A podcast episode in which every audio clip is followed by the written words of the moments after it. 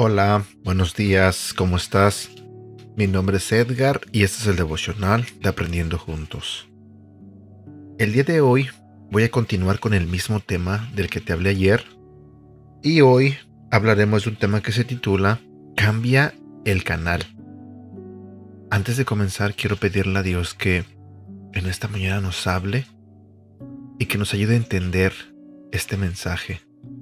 Sé que muchos de nosotros pasamos por problemas o tenemos ciertos sentimientos o ciertas áreas de nuestra vida que están dañadas.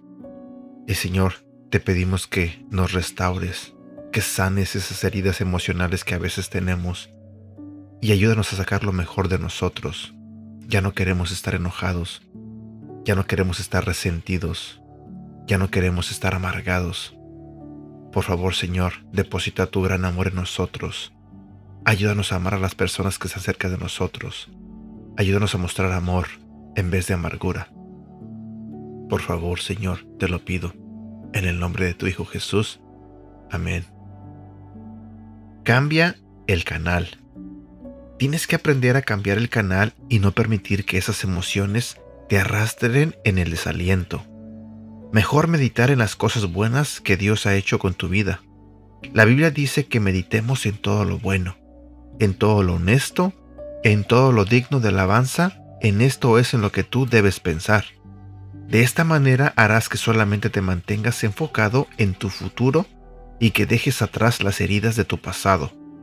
Es cierto que cuando alguien vive una experiencia traumática, y esa persona deberá ser tratada con compasión y con cuidado hasta que haya recuperado su salud, la fuerza y la estabilidad, pero una realidad es que algunas personas no quieren recuperarse del todo porque les gusta tener la atención de todos, en vez de convertirse en vencedores.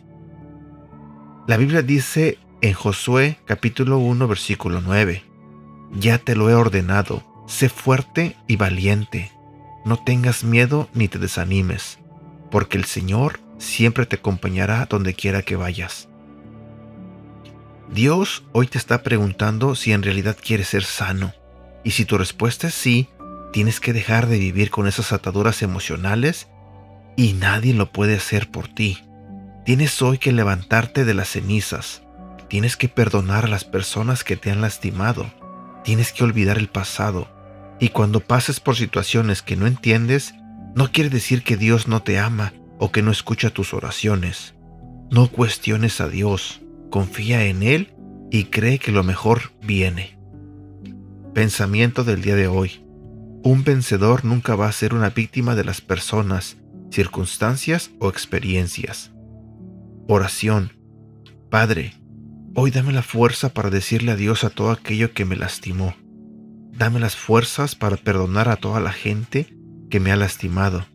Es tiempo de centrarme en lo bueno y cambiar el canal a la bendición. En el nombre de tu Hijo Jesús.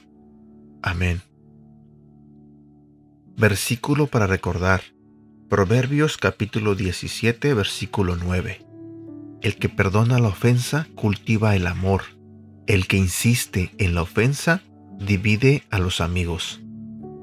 También quiero compartir contigo este otro versículo que se encuentra en el libro de Efesios capítulo 4 versículo 32.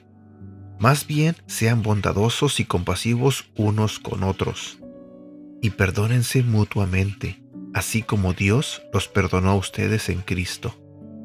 Bueno, aquí llegamos a la parte final de este devocional. Espero que te haya gustado. No olvides compartirlo. Deseo de todo corazón que tengas un bonito día y que Dios te bendiga.